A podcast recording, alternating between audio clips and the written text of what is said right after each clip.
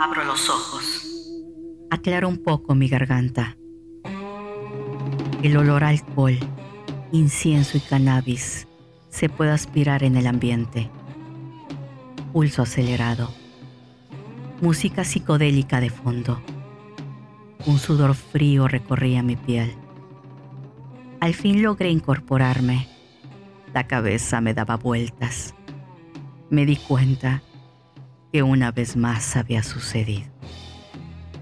Escuché una voz masculina desconocida que provenía del otro lado de mi cama, preguntándome la hora. Respondí no lo sé. Otra voz varonil que yacía justo a mi lado contestó, son 15 a las 3 de la madrugada. Sucedió otra vez, susurré. Otra madrugada de sexo ocasional con hombres de los cuales no recordaba ni su nombre. Me levanté de la cama cubriéndome con una playera desgastada que había dejado otro de mis visitantes. Entonces les dije, es hora de que se vayan. Recogieron sus cosas. Uno de ellos salió sin despedirse. El otro se detuvo preguntándome si nos volveríamos a ver. Respondí, claro que sí, algún día. Eso para mí significaba un nunca.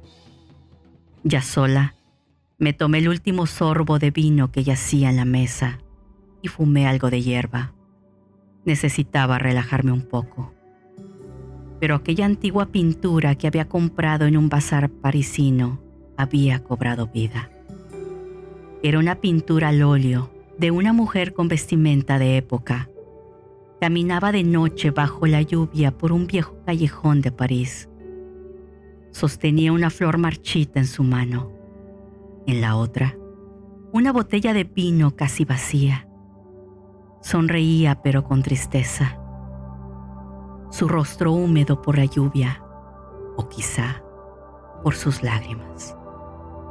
De pronto me preguntó si era feliz con mi vida.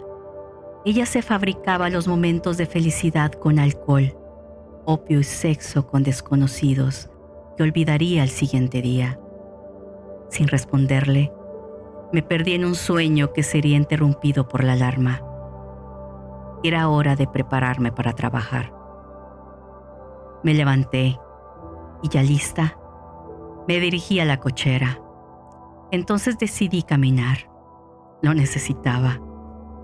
Pude ver que la mayoría eran hombres que caminaban acelerados a sus trabajos. Otros corrían haciendo ejercicio. Fue inevitable ver sus cuerpos vestidos con esa ropa deportiva que no dejaba nada a la imaginación.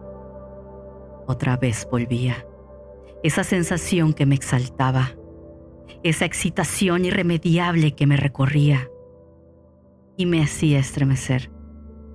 Llegué al trabajo, corrí al ascensor que casi se cerraba y alguien lo detuvo. Era Dan, aquel hombre del departamento de diseño que me llamaba la atención. Él me dijo, casi lo pierdes, mirándome como si me desvistiera. Íbamos solos Quería que en ese momento me tomara sin recato. Se abrió el elevador. Antes de salir lo detuve y le dije, ¿y si nos vamos para otro lado? Hoy es la reunión mensual.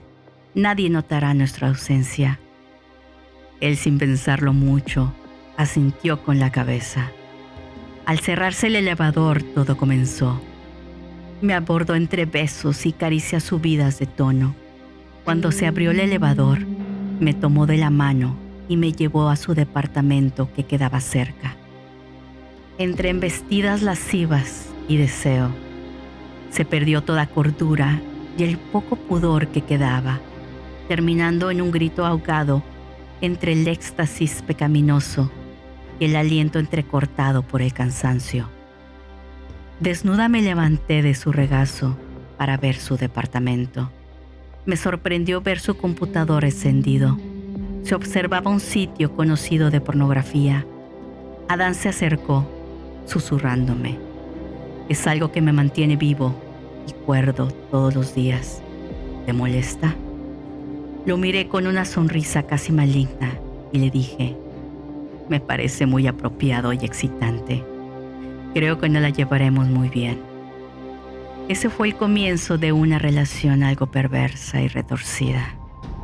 Éramos cómplices nocturnos.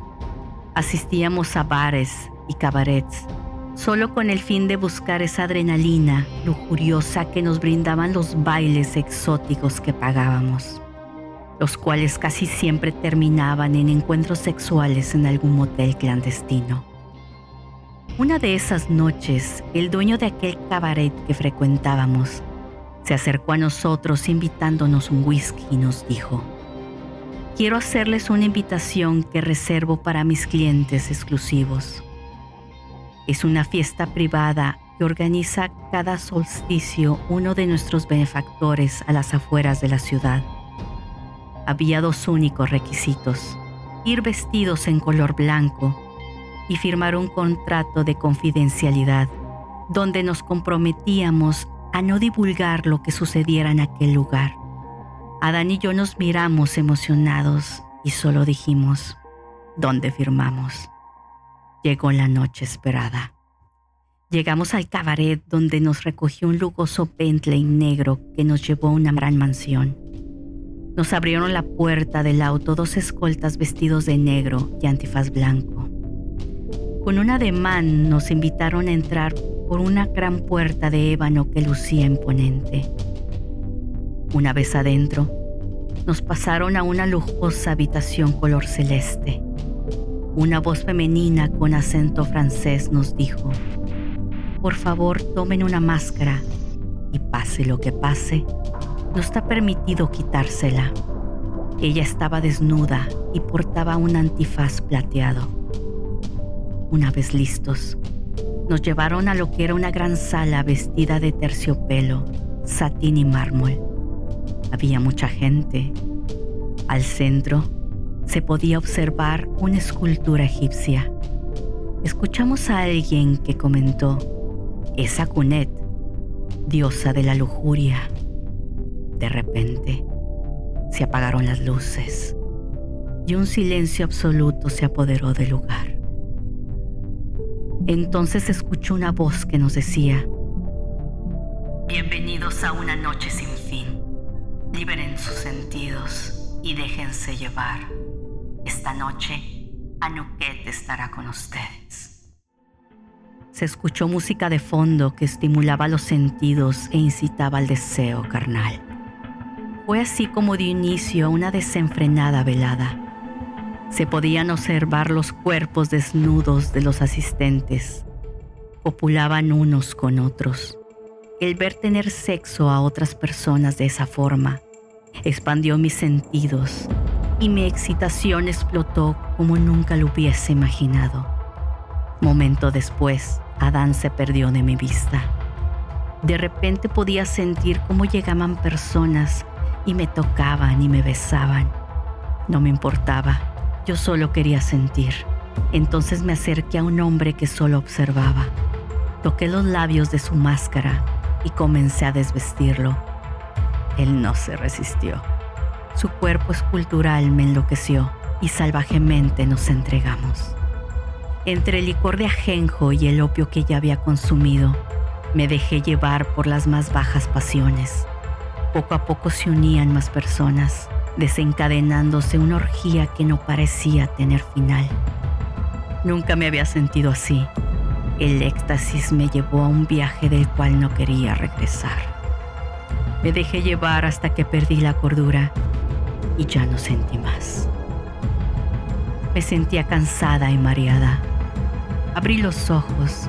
Cuando pude enfocar, vi que estaba en mi departamento. No recordaba cómo había llegado. Me encontraba sola. Lo último que recordaba era haberme despedido de Adán en el trabajo.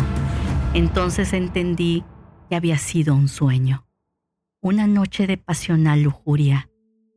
Me sentí decepcionada al saber que lo había soñado.